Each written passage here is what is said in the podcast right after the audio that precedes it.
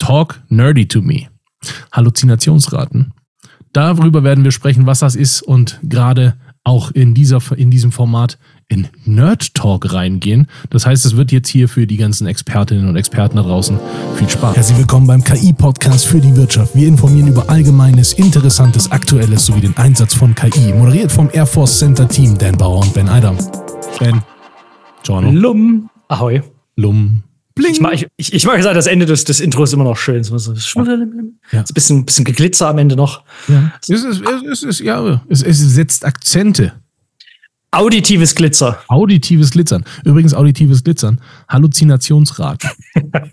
ähm, das ist äh, die, die, die Krux der aktuellen KI, sag ich mal. Ja. So ohne Halluzinationsraten kämen wahrscheinlich aus dem Lachen alle schon nicht mehr raus. So hingegen hast du das Problem, du hast Probleme in der Arbeit mit zum Beispiel GPT, aber mit Midjourney und so weiter auch, da fällt es noch nicht so auf. So. Oder es ist nicht so relevant. Ähm, nur diese Probleme siehst du entweder nur, wenn du genau hinschaust, das heißt, du hast ein bisschen Zusatzaufwand, oder du siehst sie nicht und kriegst aber dann auf, auf den Deckel, wenn das, was du eben machen solltest, wahr sein sollte. Also mein Lieblingsbeispiel, oder? Bro. und dann erkennst du es sofort. Lieb Lieblingsbeispiel war? Mein, mein, Lieblingsbeispiel ist der Anwalt, der, äh, der dann. Oh, der arme Typ, ey, ganz im Ernst, und sorry, dass ich jetzt noch weiter irgendwie an, an den Haaren durch den Gerichtssaal ja, aber, ziehe. Aber, aber, zitier mal das Gesetz so und so. Dann gibt's also, das gar nicht. Der, der hat halt, der hat halt, äh, also was war für die Idee? Der hat halt äh, einen Klienten dort äh, vertreten und hat halt die komplette Schrift von GPT verfassen lassen. Also inklusive äh, basierend auf dem Case gegen den und so weiter und so fort. Das Problem ist, als er im Gericht war und das dort durchgecheckt wurde, so, Intro, alles super, alles schnaffte, keine Frage. So, okay, krass, der gute Mann hat aber ganz schön jetzt äh, aufgebaut hier. Aber die Gerichtsurteile, die er zitiert hat, waren halt alle ausgedacht. So. Und damit hast du nach amerikanischen und vermutlich auch nach den meisten anderen Gesetzen quasi eine Malpractice begangen. Also das ist wie quasi, du führst deinen Job ja nicht aus, obwohl das ja genau deine Aufgabe ist, in diesem Fall unter Eid und so weiter und so fort. Äh, und dafür wurde der komplett, also glaube ich, eine Woche wurde durch jedes Medium geschliffen. Der hat auch mittlerweile seine Lizenz verloren. Ich glaube, der ist jetzt Gärtner irgendwo in Kamtschatka oder sowas. Ähm, das ist eben das Hauptproblem. Du arbeitest mit einem mit einem Medium, was nicht 100% korrekt ist. So. Das Problem ist aber, es ist nicht offensichtlich, wo es nicht korrekt ist. Das heißt, wenn du jetzt nicht, also das ist so die Faustregel, ähm, wenn es richtig sein soll, was da passiert, musst du immer am Ende schauen, äh, also musst du alles durchgehen, als hättest du selber gemacht. So. Das weiß aber keiner. So, da gibt es ein schönes Flowchart, was ich immer, was ich meinen Kunden immer dort mitgebe. Ähm, so, was so eine sinnvolle Vorgehensweise. Einer dieser Teile ist eben, wenn es wahr sein soll, also du zum Beispiel nicht jetzt irgendeinen einen Roman oder sowas schreibst, dann musst du jedes Wort im Zweifel selber überprüfen und selber verstehen können. Wie gesagt, der ist dann halt auch gesagt, ja, okay, aber es klang mir so sinnvoll und ich habe mit dem Tool gearbeitet, etc. pp. Und das ist eben der Punkt. Diese Tools wirken halt so, als würden die 100% ausgeben. Wenn du aber nicht verstehst, was dahinter an Technologie ist, also Large Language Models, das ist dann äh, wirklich tiefster Nerd-Talk dann irgendwann, funktionieren strukturell nicht so, dass sie die Wahrheit ausgeben. Sie geben das nächstwahrscheinlichste Wort aus. So, also im Sinne von, Vielleicht einfach das Praxisbeispiel, wenn ich jetzt sage, ich esse gerne Kartoffeln mit, was würdest du sagen? Was ist das nächste Wort, das folgt? Quark. Das sagen die meisten, okay. Äh, weniger wahrscheinlich wäre Autoreifen. So. Ist ich auch. Und, also gerade mit, mit, mit schönen so ja. Pellkartoffeln. Ja, ja, ja, gut, ja. Es hat, es hat halt noch, es setzt Akzente am Gaumen. Akzente. So. Ähm, und in diesem Fall hat GPT einfach durch unfassbar viele Trainingsdaten gelernt, welches Wort, beziehungsweise welche Silbe, welcher Buchstabe, systematisch, nacheinander am wahrscheinlichsten ist. So, deswegen gibt's dann eher aus, gerne Kartoffeln mit Quark, als Kartoffeln mit Autoreifen. So. Das Problem ist aber, dass diese Wahrscheinlichkeit ja nicht, da, nicht an der Wahrheit orientiert ist. So, du kannst das immer näher an der Wahrheit orientiert machen, wenn du zum Beispiel Feintunes mit eigenen Daten fütterst und gibt noch eine ganze Reihe anderer, eine ganze, ganze Trickkiste. Aber Stand heute kriegst du Halluzinationsraten nie auf Null. So, die werden immer weniger, je weiter diese Netze vorangehen. Das ist auch nochmal ein komplettes Thema für sich. Das ist dann wirklich allertiefster Nerd-Talk. Ist aber gerade auch wurscht. Wichtig ist gerade nur zu wissen, es gibt Halluzinationsraten. Das heißt, Teile von dem, was dir zum Beispiel ein GPT ausgibt, sind ausgedacht. Und es ist deine Verantwortung als der, der das dann nimmt, das zu überprüfen und zu korrigieren. Da sind wir wieder bei meinem Lieblingsbeispiel. Und jetzt machen wir ein bisschen Philosophie noch rein. Wenn du einem Anwalt begegnest, und ich bin in meinem Leben vielen Anwälten begegnet, und darunter waren sehr gute, wo ich mir gedacht habe, boah, krass, next level, und darunter waren die anderen. Und die anderen waren in der Mehrzahl. Und jetzt ist die Frage, wenn du da einen guten Anwalt vor dir hast, kannst du denn bewerten, ob das Ergebnis von dem gut ist? Das heißt, Ben, hol mich mal ab. Ich jetzt möchte zu einem Anwalt gehen, ich kann aber null bewerten, ob der das kann. Ich weiß nicht, ob der gut ist oder ne, wie ich das bewerte.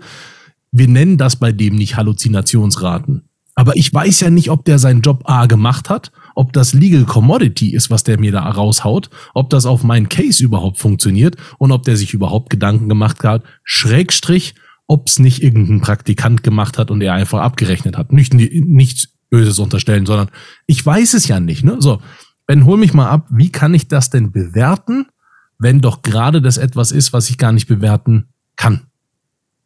Wundervolle Frage und ich werde das gleich mit dem Praxisbeispiel aus den zwei 15er bis 17er nehmen, weil da gab es so ein, ah, so wunderschöne Cases, das war ein Traum.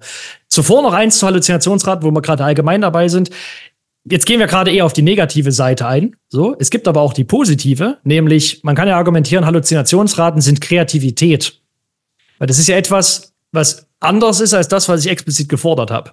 Bei einem Menschen würdest du dann sagen, gut, das war eine kreative Interpretation oder ist ein bisschen lustigen Abzweig gegangen dort bei den Tools nicht unbedingt. Aber das nur so, es ist nicht pauschal negativ. Das ist nochmal wichtig darauf hinzuweisen. Es ist eine Veränderung aufgrund der Struktur von dem technologischen Paradigma, was da im Hintergrund läuft. Das nochmal so als Grundlage. Ähm, zur Einordnung, beziehungsweise vielleicht sogar noch einen Tacken tiefer gehen, zur möglichen Demokratisierung von Weltklasse-Wissen. Und gerade beim im, im Rechtsbereich ist das ja, ist das ja, wäre das ja ein Traum. Es gab, ich glaube, es war irgendwas 2015, 16, 17, irgend sowas um den Dreh rum, ähm, gab es ein paar AI-Startups, äh, die haben mit großen, also wirklich uralten Anwaltskanzleien dann auch kooperiert und haben da Netzwerke trainiert mit den ganzen Trainingsdaten, also wirklich Bücher, Aktenordner, teilweise ganze Kellerräume voll mit Aktenordnern. Es gibt so, so Bilder, wo du wirklich, du hast so einen Keller, der ist, weiß nicht, so groß wie eine Turnhalle und alles ist dort bis unter das Dach mit Aktenordnern. So. Also den ganzen Krims eingescannt äh, und so weiter, damit halt das Ding trainiert. Was du dort bekommen hast auf der Webseite, war nur so ein kleiner Suchschlitz wie von Google, wenn du irgendwas eingibst. Und angenommen, du hast jetzt ein keine Ahnung, was das, äh, irgendein Gerichtsangriff per Post bekommen. Was auch immer das ist, kann ein Knöllchen sein, kann jemand verklagt, was auch immer konntest du ein Foto davon machen, du konntest dieses Foto dort reinziehen und die KI hat dir selber gesagt, okay, du würdest wahrscheinlich, also so und so viel würde das kosten. Das sind die äh, Wahrscheinlichkeiten, dass, dass wir gewinnen dabei. Das ist das wahrscheinliche Urteil. Das ist der Fall dahinter. Frag mich was dazu. Ich glaube, das Frag mich dazu gab es damals noch nicht. Das ist eher jetzt was aus generativer KI.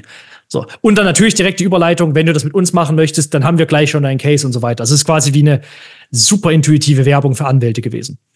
Ähm, ich glaube, das ist dann genau aus diesem Grund Halluzinationsraten wieder so ein bisschen Vergessenheit geraten, weil die Tech war noch nicht überzeugend soweit. So, es hat funktioniert, aber es war noch so, gerade als Anwalt äh, kannst du jetzt nicht sagen, okay, ich habe von, von neun Cases haben, oder von zehn Cases haben acht, wo hat das funktioniert, weil dann hast du trotzdem schlechte Presse. So. Aber grundlegend war das sogar so ein Tool und es bietet immer noch die Möglichkeit dafür, dass jeder sofort Zugang zu den weltbesten An oder Anwaltswissen hat, im Gegenteil zu, also was wir halt heute haben. So, du hast gar keinen Zugang, du wüsstest gar nicht, wie du die bewertest, etc. pp. Das Nummer eins erstmal, es hat die Möglichkeit, die Sache grundlegend zu demokratisieren. Zweiter Punkt, wie kannst du das einordnen? Ähm, hier, das haben wir in einer anderen Folge schon mal besprochen. Ähm, kann es halt helfen, wenn du sagst, okay, äh, nimm mir mal die Rolle von einem Anwalt zum Beispiel ein oder nimm mir die Rolle von drei verschiedenen Anwälten ein und geh das mal mit mir durch, was ich von meinem gerade bekommen habe. So, das wäre Nummer eins, er checkt das quasi durch, im, im, so als Barringspartner. Und dann gibt es Nummer zwei, äh, wo du einfach das reinhaust und sagst, okay, ich verstehe das einfach nicht. Nimm es mir auseinander, als wäre ich fünf. So, das sind so zwei Sachen, die du mit extrem wenig Aufwand, das effektiv nahezu keinem. Again, wichtig ist nur, dass du irgendwas auf GPT-4 Level nimmst zumindest. GPT-4 ist halt das einfachste gerade. Ähm, und das adäquat dafür einsetzt. Aber das ist so das Potenzial. Und gerade im, das ist das Schöne, äh, die Juristerei wird als einer der offensichtlich angreif, äh, angreifbarsten ähm, äh, Wirtschaftsnischen genommen, weil da liegt richtig viel Geld. Und das ist ja wie geschaffen für KI. Weil es ist, ist ja im Endeffekt, es ist ja riesengroße Datenbasen, die gegeneinander geworfen werden. Absolut, ja. Freund von mir ist äh, Richter. Und wenn ich mir anschaue, was der, also ich darf es mir nicht anschauen, aber wenn der erzählt, ne, was er auf dem Tisch hat, mhm. und dann ist das ein Fall. Und, und er da, also da, ich, ich kann mir gar nicht vorstellen, wie man das als Mensch überhaupt lesen kann, einen Fall. Äh, aber ne, es ist halt seine Daily Praxis. Äh, und wenn, wenn einem das zusammengefasst wird, ich weiß nicht, wie weit die mittlerweile sind, aber da, ich wünsche mir so sehr, dass das der Fall ist, weil allein auch die Geschwindigkeit in Gerichten natürlich eine Rolle spielt. Und es ist halt nun mal so, wenn du heute einen, einen normalen Prozess hast, dann kann der schon mal bis zu ein, zwei Jahre dauern. Und das, das ist aber doch ein schneller. Ne, es ist halt Wahnsinn. Also mit KI geht das halt deutlich schneller. Ne? So, das, mhm. ist halt der, das ist halt der Punkt. Und äh, ja, gerade auch diesen Job zu vereinfachen. Wir hatten das im, im Philosophieteil auch schon. Da kommt dann irgendwann in die Frage, äh, wie weit möchtest du das überhaupt? Also möchtest genau. du das ein bisschen zurechtern, ja. dass du irgendwann sagst, okay, alles passiert nur noch automatisch. So, ich sage, okay, du hast irgendwas Doofes gemacht, ich, ich spreche das in meine KI rein, die gibt das, die gibt das an dich weiter, deine KI verarbeitet das und dann wird das automatisch ja, gemacht. Ja, da sind wir übrigens auch bei dem super interessanten Punkt der Halluzinationsraten. Ich habe mit ihm auch schon darüber gesprochen, mhm. wie das denn ist, weil ich gesagt habe, so mal, also jetzt, ne, also wirklich mal, wenn du so viele Sachen durchlesen musst und dir da Notizen zu machen musst und die verstehen, du musst ja den Case verstehen als Richter das ist doch, das ist doch so unfassbar viel Aufwand, dass du doch automatisch Fehler machen kannst, äh, nur statistisch gesehen. Also ne, geht gar nicht um guter Richter, schlechter Richter, sondern oder ich habe keinen Bock auf meinen Job, sondern statistisch gesehen müssen doch da Fehler passieren können und ähm, wie, wie er das einschätzt. Und er sagt ja, es kann sogar als Taktik verwandt werden von ja. Rechtsanwälten, die dann besonders viel in ihren in Satz da reinschreiben, äh, um eben ne, ja klar zu machen, äh, jetzt hat der Richter noch mehr auf dem Tisch zu lesen, um das Ganze ein bisschen zu verwässern. Das finde ich sehr, sehr krass, bedeutet aber auch automatisch, dass da Halluzinationsraten per Mensch quasi drin sind. Ja, also letztendlich. Statistik. Wichtig halt dabei zu verstehen, ähm, wie, also was ist die Struktur? AI im aktuellen Paradigma, also mit Large Language Models, also großen Sprachmodellen grob übersetzt, sind ja dem menschlichen Gehirn nachempfunden also nachempfunden ist ja wichtig, die funktionieren nicht genauso. Also du hast in einem, in einem, in einem Rechennetzwerk jetzt kein riesengroßes menschliches Gehirn liegen, sondern die sind strukturell der Funktionsweise des menschlichen Gehirns nachempfunden. So, da kommst du dann letztendlich landest du dann bei sehr viel Mathematik in Informatik. Das müssen wir, also wir können es auseinandernehmen, wenn wir wollen, aber es gibt, glaube ich, keinen Sinn in dem Podcast zumindest. Ähm, aber das ist halt wichtig zu verstehen. Die Inspiration ist ja auch an menschlichen Gehirn entlang. So, deswegen, deswegen ist es halt so schön, dadurch, dass die jetzt so so, so auf einer relativ hohen, auf einem relativ hohen Funktionslevel sind, kann man Assoziationen oder auch Metaphern ziehen, wie als würde, als wäre das bei einem Menschen, weil das eben strukturell sehr ähnlich ist, zumindest. Ja. Hol mich noch mal ganz kurz ab äh, als, letzte, als letzten Punkt bei den Halluzinationsraten. Jetzt sagst du ja, mhm. gerade diese LLM, äh, LLMs äh, bestehen ja daraus, quasi den nächsten Buchstaben respektive das nächste Wort schlüssig zu erraten oder zu, ne, zu herauszugeben. Beziehungsweise bei, äh, bei Image-Generatoren, also Image-Models, dann halt das nächstwahrscheinlichste Pixel. Pixel, exakt. Jetzt ist meine Frage, da kommt ja so ein bisschen Empirie auch mit rein. Da kommt ja so ein bisschen Daten und ein bisschen Wissen auch mit rein. Jetzt wissen wir aus dem Modell, dass ein LLM nicht in der Lage ist zu wissen, was es da schreibt, frage ich dich aber, wie das technisch gesehen hier in unserem Nerd Talk ist. Ähm, die Daten, die da rein sind, also wenn ich, wenn ich ein, ne, dieses Beispiel von vorne nehme und sage, ähm, hier dafür ist äh, das Gesetz äh, so und so, ähm, Paragraph 179 äh, BGB zuständig, äh, äh, Absatz 2. Und dann stellst du fest, ach so, nee, das steht, das steht, steht überhaupt nicht. Das ist einfach Quatsch sondern das ist nur schlüssig, es klingt halt toll, aber es ist einfach halluziniert. Mhm. Da ist aber doch die Frage, wie viel Wissen hat es aus dem Paragraphen schon gefüttert bekommen, um zu verstehen, nein, nein, das ist wirklich dieser Paragraph. Jetzt bist du genau an der Grenze zur aktuellen wissenschaftlichen Diskussion. Weil jetzt kommst, du, jetzt kommst du zur Frage, bilden LLMs schon, äh, sind sie sogenannte Weltmodelle, also verstehen sie, wie die Welt funktioniert, rein aus, in diesem Fall bei LLMs, also bei Sprachmodellen aus Sprache heraus ich würde sagen, ungefähr 80 Prozent des Diskurses sagen auf keinen Fall. Das hat, also das, ein Weltmodell wäre die Grundlage für Verständnis der Realität. So. Und viele sagen halt, okay, äh, es gibt da das Argument der Emergenz. Also Emergenz ist ein Phänomen, wenn eins plus eins mehr ist als zwei. Also Beispiel bei Fischschwärmen. So, wenn ein Fisch frisst der Hai, zwei Fische auch, wenn es genug Fische sind, wirken die so wie ein anderes Raubtier, werden also in Ruhe gelassen. das sind emergente Phänomene. Ähm, das werden wir, glaube ich, in diesem Podcast nicht mehr schaffen. Vielleicht kommen wir zur Emergenz nochmal zu sprechen, wenn das für, also für die Hörer interessant ist oder gerne. sowas. Mega gerne. Ähm, aber es gibt verschiedene Emergenzphänomene. Also ein einfaches Beispiel ist, du trainierst ein Large Language Model mit unfassbar viel Daten, Französisch, Deutsch, was auch immer. Und irgendwann haust du so viel Daten rein, dass es aus dem Nichts Babylonisch versteht. Und niemand weiß genau warum. So.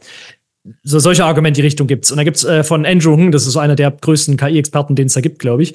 Ähm, der vertritt halt die These, dass du nur auf Sprache basierend ein Weltmodell haben kannst.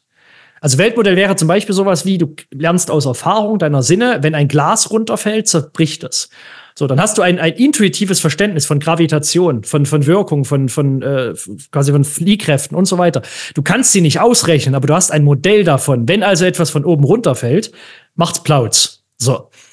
Das hat ja eine KI nicht. So, die hat ja keinen kein, kein Körper und keine Sensoren oder zumindest nicht in diesem Maße zusammengepackt. Die Frage ist also zentral, kannst du dir ein solches Intuitives in großen Anführungszeichen, das ist auch wieder ein Begriff, der schwierig ist in dem Kontext, kannst du dir so ein Modell der Realität nur aus Wortbeschreibungen herleiten. Und die sagen halt ja, so, nach dem Argument, was ich glaube, Barack Obama war, dass man das so gesagt hat, okay, mein, äh, wo er gefragt wurde, was hatte ich am besten vorbereitet auf die Präsidentschaft? Gesagt, meine größten Lehrer waren Bücher. So, weil ich konnte damit Leben leben, zu denen ich gar keinen Zugang hatte. So. Ähm, also ich, meine persönliche Haltung ist, ich halte es für möglich und auch zum gewissen Grad plausibel. Ich bin aber nicht tief genug in der Technik drin und ist auch gerade nicht mein Fokus, um dort reinzugehen, dass ich dazu eine, eine starke Meinung habe, sage ich mal. Ich glaube, dass diese Meinung, die du gerade gegeben hast, vielen Dank an der Stelle, schon völlig ausreicht, weil wir haben äh, jetzt, glaube ich, in unserem Podcast nicht die Leute, die diese LLMs entwickeln. Äh, und wenn, dann herzlich willkommen, kommt in unseren Podcast. Wir wollen euch als Interviewgäste haben. Ja. Aber das war, genau, meine Damen und Herren, das war der großartige Ben. Herzlichen Dank dafür. Wir hören uns bei der nächsten Folge. Bis dann, tschüss.